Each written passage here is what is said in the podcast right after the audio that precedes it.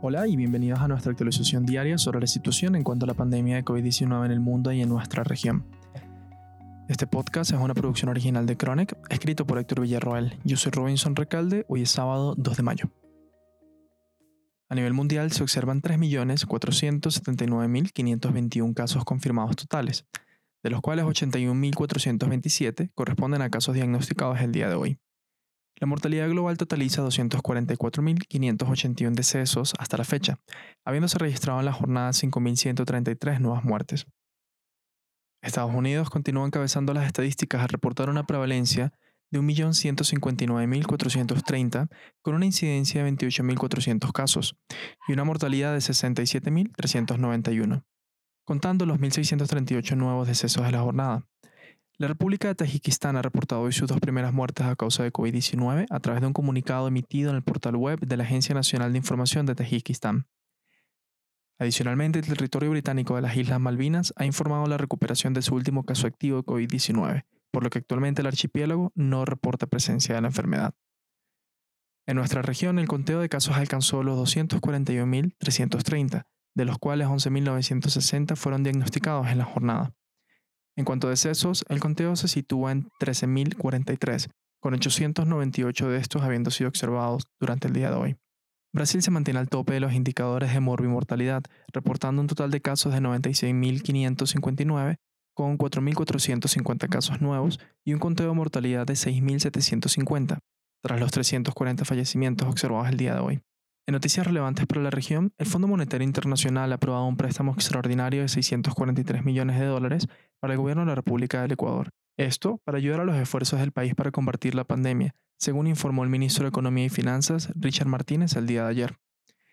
El préstamo se otorga en el marco de la iniciativa por parte del FMI para disponer de unos 100 billones de dólares en líneas de crédito con liquidez a corto plazo para ser distribuidas en más de 100 países.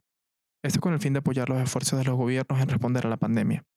El ministro Martínez afirmó que el préstamo asignado, el cual se emite con una tasa de interés del 1.05%, tiene un periodo de vigencia de cinco años. Servirá para tener la liquidez necesaria para reactivar la economía y proteger la estabilidad laboral de los residentes del país andino.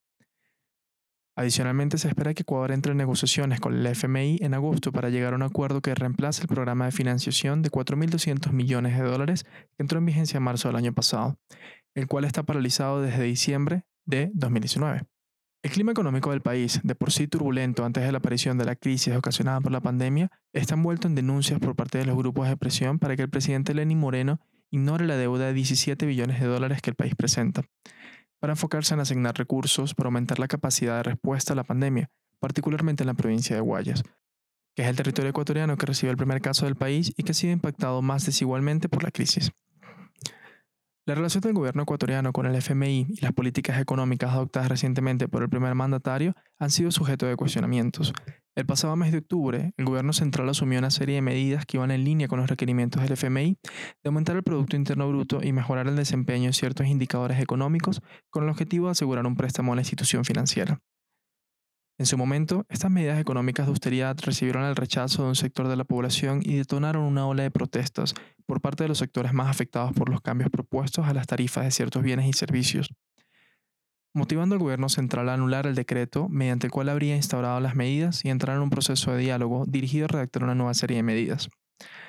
Hasta el momento no se cuenta con un nuevo acuerdo y los planes económicos de Ecuador se encuentran actualmente enfocados en la respuesta a la pandemia. En este sentido, el gobierno central ha dispuesto una planificación que buscaría facilitar el resurgimiento de la economía nacional una vez que puedan reanudar las actividades económicas en pleno. Este plan, según ha sido descrito por el primer mandatario del país y sus ministros, consta de tres etapas, resistencia, reactivación y recuperación. En estos momentos, Ecuador se encuentra en su autodefinida etapa de resistencia. En la etapa de reactivación podría ocurrir un escenario interesante y que recuerda los controversiales hechos de octubre del año pasado, según declaraciones del ministro de Energía y Recursos Naturales No Renovables, René Ortiz, esta etapa sería el momento ideal para eliminar los subsidios a los combustibles, pues no significaría un impacto experimentado por el consumidor. El ministro aclara que la volatilidad en el mercado del petróleo precipitada por la crisis es una circunstancia conveniente para implementar lo que falló en octubre, pues los bajos precios de cotización del hidrocarburo en el mercado global implicarían que una eliminación de los subsidios estatales a los combustibles en Ecuador no representaría un alza en sus precios, y por consiguiente tampoco un alza en las tarifas de transporte público, costos de producción agricultora y fletes, Sin embargo, el ministro no se ha pronunciado en seguimiento a esta declaración.